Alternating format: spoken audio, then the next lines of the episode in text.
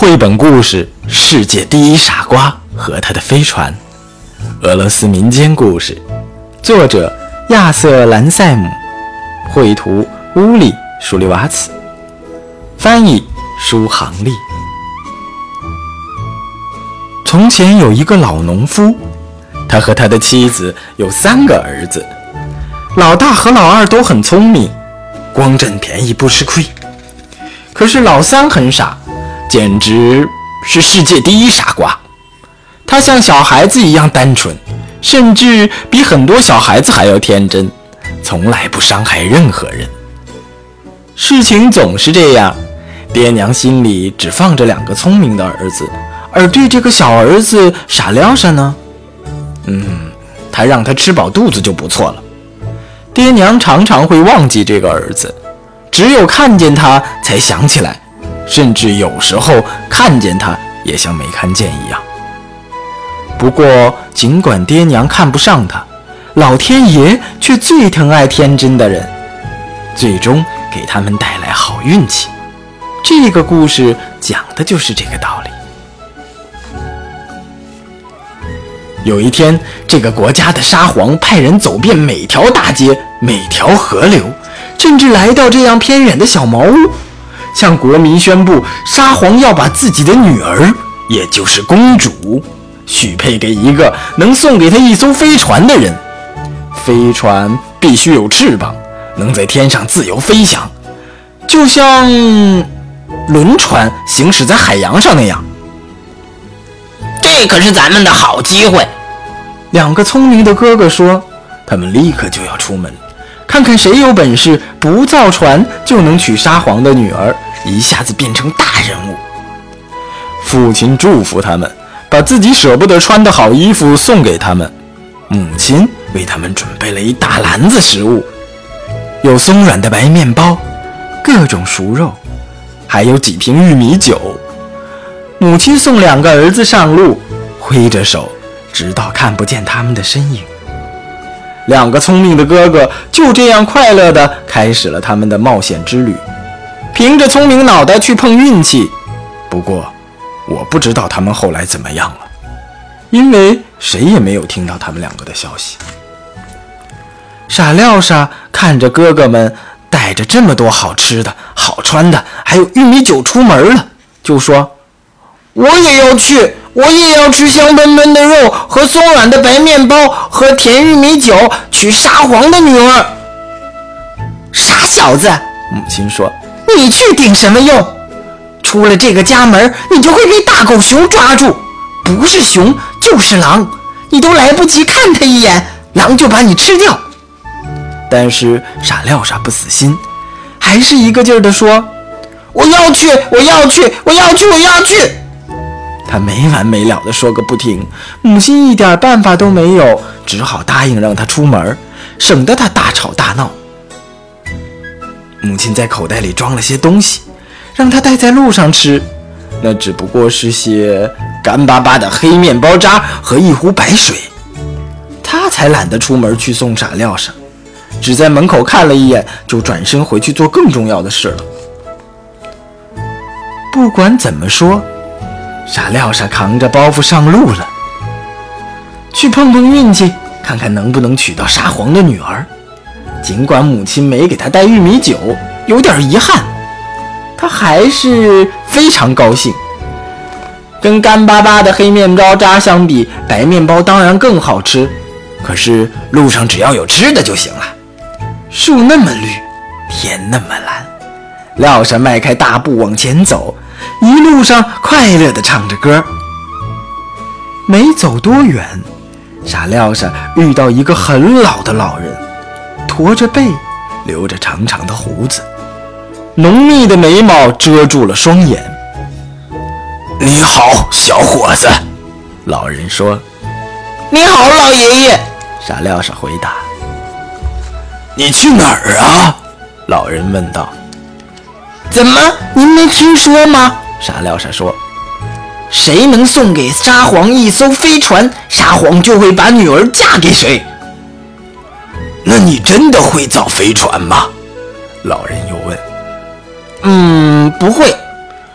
我不知道怎么造船。那你怎么办呢？只有天知道。傻料傻说：“这样啊。”老人说：“那么，请你坐下来，咱们一块儿休息休息，吃点东西。把你口袋里的植物拿出来吧。”真不好意思，请你吃我带的东西，我自己吃吃还凑合，不能拿来招待客人的。没关系，拿出来吧。老天爷给什么，咱们就吃什么。傻料傻简直不敢相信自己的眼睛，黑面包渣变成了新鲜的白面包和美味的酱肉。他把食物递过去，老人说：“现在你知道老天爷最照顾心地单纯的人了吧？哪怕亲娘不爱你，你也照样有自己的福分。来，咱们喝口玉米酒。”傻料沙打开水壶，倒出来的竟然不是水。而是玉米酒，还是最上等的。傻料沙和老人快快乐乐的又吃又喝，一起唱了几首歌。然后老人对傻廖沙说：“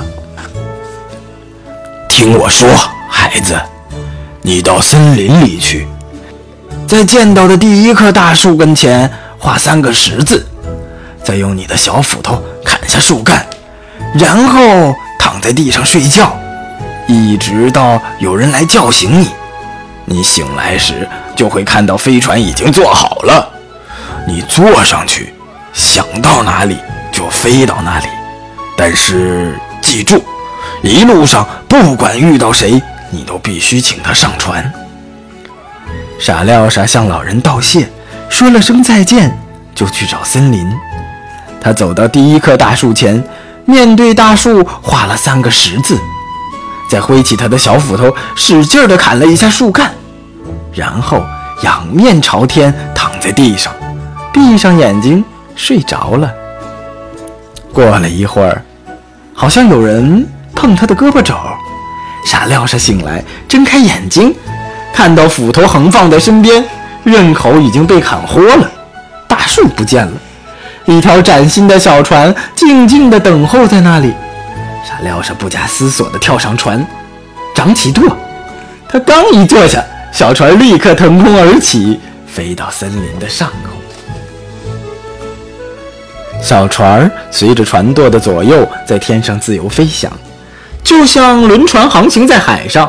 傻料傻把船舵转向大陆，飞在大陆的上空，免得飞在辽阔的田野上会迷路。飞呀飞呀，傻料傻往下看。看到路边有一个人把耳朵贴在潮湿的路面上。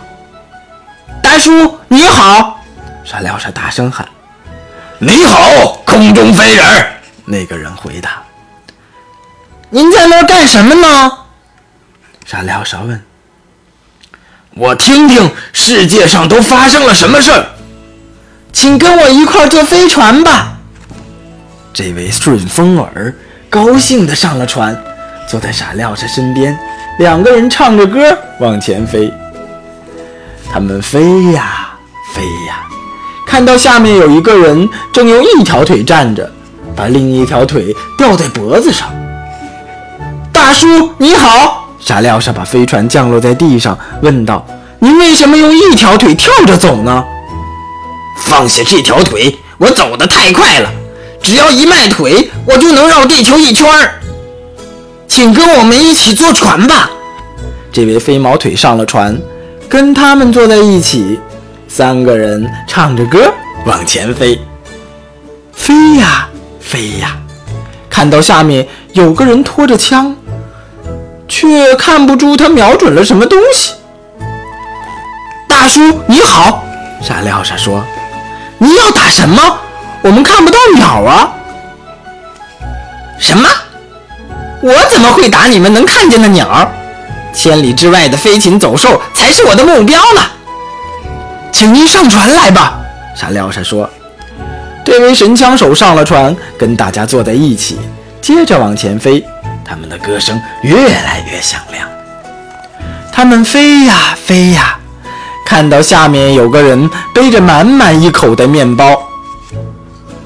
大叔你好。沙廖沙把飞船降下，跟他打招呼：“您去哪儿啊？”“我去找些面包当晚餐。”“您不是已经背着一大口袋面包了吗？”“就这么点面包渣，还不够我塞牙缝的。”“请您上船来吧。”傻廖沙说。这位石如山上了船，跟大家坐在一起，他们的歌声更加洪亮。他们飞呀飞呀，看到下面有个人沿着湖边转了一圈又一圈。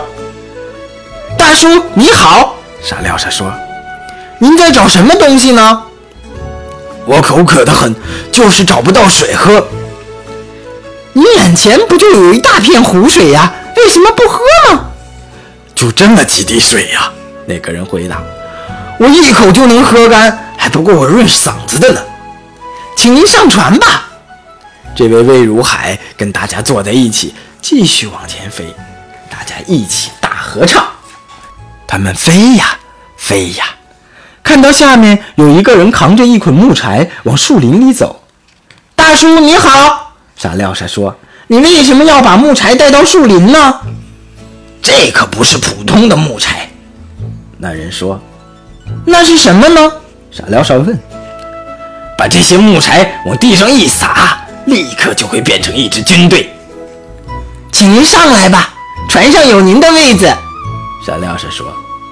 这位柴司令扛着木柴上了船，飞船又一次升空，载着一群唱着歌的伙伴，快乐地飞向前方。他们飞呀飞呀，看到下面有一个人抱着一兜子稻草。大叔你好。沙廖沙说：“你要把这些稻草带到哪里去啊？带到村子里去。为什么呢？难道你们的村子里还缺稻草吗？才不是呢！只要把这些稻草往外一撒，炎热的夏天就会立刻凉爽下来，下雪又结冰呢。请上船吧，我给您留着位子呢。你真是太客气了。”这位稻草农上了船，坐下来，他们继续飞行。大家唱的肺都快爆炸了。后来，他们没再看见别的什么人了。飞船终于飞到了沙皇的宫殿，降落在皇宫的院子里，抛下锚。这时候，沙皇正在用餐，听到一阵嘹亮的歌声，他把头伸出窗外，眼看着飞船降落在庭院里。沙皇立刻派人出去，看看是哪一位尊贵的王子给他带来了飞船，还带着热闹的合唱团。大臣跑到飞船跟前一看，傻廖沙和伙伴们正坐在船上嘻嘻哈哈地说笑话。大臣看到这伙人都是些呆头呆脑的农民，连问都懒得问，就回去报告沙皇说：飞船上根本没有什么王公爵士，只有一群脏兮兮的农民。沙皇可不愿意把自己的唯一的女儿嫁给一个笨头笨脑的农民，心里琢磨着，怎样才能把自己说出去的话收回来呢？他想，嗯 我要命令他们去做一些根本做不到的事情，让他们觉得能保住脑袋就不错了，心甘情愿地回去，那我就可以白白的得到飞船了。于是，沙皇派大臣命令傻廖沙去找生命魔水儿，而且必须在沙皇吃完饭之前带回来。其实，早在沙皇向大臣交代任务的时候，傻廖沙的第一个伙伴顺风耳就已经听到了沙皇说的话，马上告诉了傻廖沙。我该怎么办呢？傻廖沙急得连笑话都说不下去了。就算给我一年，甚至一个世纪。我也找不到什么生命魔水，更别提在沙皇吃饭之前了。别担心，我来帮你。”飞毛腿开口说道。这时候，大臣赶来，宣布沙皇的圣旨：“去告诉沙皇，他要的东西马上送到。”沙廖沙说。他的伙伴飞毛腿把吊在脖子上的那条腿解下来，放在地上，扭了几下，松了松筋骨。连船都没下，就嗖的一声不见了。眨眼之间，他找到了生命魔水，装到了瓶子里。时间还很充裕嘛，不用着急回去。这么想着，飞毛腿一屁股坐在风车底下呼呼大睡。沙皇快用完餐了，还不见飞毛腿的影子。飞船上没人唱歌，也没人说笑话了，每个人都望眼欲穿地等待着飞毛腿，生怕他不能按时回来。顺风耳跳下船，把耳朵贴在潮湿的地面上，听了一会儿，说：“这家伙在风车底下睡着了，我听到他在打呼噜。紧靠他头顶的风车上，一只苍蝇在嗡嗡地拍着翅膀。这下该看我的本事了。”神枪手说着，把他夹在两膝间的枪举了起来，瞄准风车上的苍蝇。砰的一声，子弹打到了飞毛腿头顶的风车上。飞毛腿一惊，连忙跳起来，撒腿就跑。不到一秒钟，他就把生命魔水带了回来，递到傻廖沙手中。傻廖沙把它交给大臣，大臣又献给了沙皇。沙皇还没有离开餐桌。傻廖沙的任务算是圆满的完成了。这伙乡下人倒真有两下子，沙皇心想。看来我还得给他们出点难题。于是沙皇对大臣说：“你去跟飞船船长说，你这么聪明能干，胃口一定很好。那我就请你和你的伙伴们大吃一顿，要吃光十二只烤全牛。”还有四十个烤箱烤出来的面包。顺风耳听到这些话，又告诉了傻廖沙。傻廖沙吓坏了，那么大的面包，我连一块都吃不下呀！别担心，这回石如山开口了，这对我来说不过是小菜一碟。今天的大餐变成小点心也不错嘛。这时候，沙皇的大臣来宣布圣旨了。好了，沙廖沙说：“把东西都端上来吧，我们知道怎么吃。”仆人们抬上了十二只烤全牛，还有四十个烤箱烤出来的面包。谁想到，还没等大家坐稳，石如山就把这些食物一扫而空了。哎，石如山大叫道：“就这么点儿啊！”要请我们吃大餐，就大方一点，别那么小气嘛。沙皇又对傻廖沙说：“要他们喝掉四十木桶葡萄酒，每一个木桶都可以灌满四十个水罐。”顺风耳把这个难题告诉了傻廖沙。这怎么行？沙廖沙说：“我这辈子从来没喝光过一罐酒啊！”别担心，魏如海说：“你忘了我很口渴吗？”这点酒对我来说算不了什么。四十大木桶酒运来了，木塞被打开，魏如海就抱起酒桶，一口一桶，干了一桶又一桶，就这么一点点儿。他叫道：“哎，我还是口渴呀！”好极了。沙皇听说傻廖沙他们吃完了所有的食物，喝光了所有的葡萄酒，就对大臣说：“跟这家伙说，得准备婚礼，先去澡堂洗个澡。”记住，要把澡堂烧得滚烫。澡堂是铁打的，只要他们一进门，就得热得喘不上气，被烤得吱吱冒油。这些话又被顺风耳听到，告诉了傻廖沙。傻廖沙一听，说到半截的笑话都被吓回去了，张大嘴巴呆住了。不用担心，稻草农过来安慰他。沙皇的仆人把澡堂烧得滚烫。请傻廖沙到来。傻廖沙带着稻草农走进澡堂，大臣咣当一声锁上澡堂的门，心想：这两个家伙肯定没命了。他怎么知道稻草农一进门就把稻草撒在地上，火热的澡堂立刻变凉。傻廖是还没来得及洗澡，澡盆里的水就结了冰。整整一夜，两个人躺在火炉顶上，冻得直哆嗦。第二天一早。大臣打开澡堂的门，看见傻廖沙和稻草农还活得挺好，正躺在火炉上唱歌。沙皇一听报告，就火冒三丈：“难道我治不了这小子了？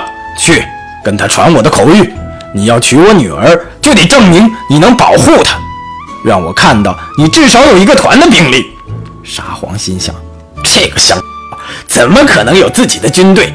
他连一个小兵也别想找到。顺风耳把沙皇的话告诉傻料沙，傻料沙急得哭出来：“这可真的完了！你们几个，我的好兄弟，一次又一次把我从险境中救出，可这回呀，实在没办法了。”你怎么这样啊？柴司令开口说话了：“我猜你都忘记有我这么个兄弟了吧？要知道，这对我来说是小事一桩，不用担心。”这时候，大臣过来传旨了。太好了，傻廖沙说。不过回去告诉沙皇，如果这次他再说话不算话，我就要向他的国家宣战，用武力把公主抢走。大臣去回话了。飞船上的伙伴们又开始唱歌，他们尽情地唱啊笑啊，好像全世界就没有让他们烦心的事儿。到了夜里，当人们都睡着了的时候，柴司令跑来跑去。木柴在这里撒几根，那里撒几根，木柴落到哪里，哪里就会出现一支庞大的军队，士兵多的数也数不过来，兵有步兵，每个士兵都带着长枪，每支长枪都是崭新的，闪闪发亮。士兵穿的军装都是世界上最漂亮、最帅气的。第二天早上，沙皇醒了，往窗外一看。发现宫殿被无数支军队团团围住，头戴三角帽的将军鞠躬傻廖沙的指令，而傻廖沙坐在飞船上跟伙伴们说笑话。这下轮到沙皇害怕了，他立刻命令大臣把珍贵的珠宝和华丽的衣献给傻廖沙，邀请他光临皇宫，恳求他娶公主为妻。傻廖沙换上了华丽的服装，显得英俊又潇洒。立刻变成每个公主梦中的白马王子。他来到沙皇面前，见到公主，立刻爱上了她。公主对傻廖沙也是一见钟情，他们俩当天就举行了婚礼。沙皇送给他们价值连城的嫁妆。这位世界第一傻瓜一下子变得非常聪明，无论他说什么，皇宫里的人都学着说同样的话。沙皇和皇后。都好喜欢沙料沙呀，而公主呢，就更别提有多么爱他了。好啦，小朋友们，这是小刚哥哥今天带给你的绘本故事《世界第一傻瓜和他的飞船》。傻料傻真的傻吗？还有，在这个故事当中，你学到了什么样的一个道理呢？嗯，这是一个非常美丽的童话故事。如果你想听到好听的绘本故事，每天都听，让爸爸妈妈拿起手机，直接搜索公众账号“小刚说绘本”或者是“说绘本”的全拼，点击关注，每天一个好听的故事和你分享。今天的故事就到这里了，明天再见吧。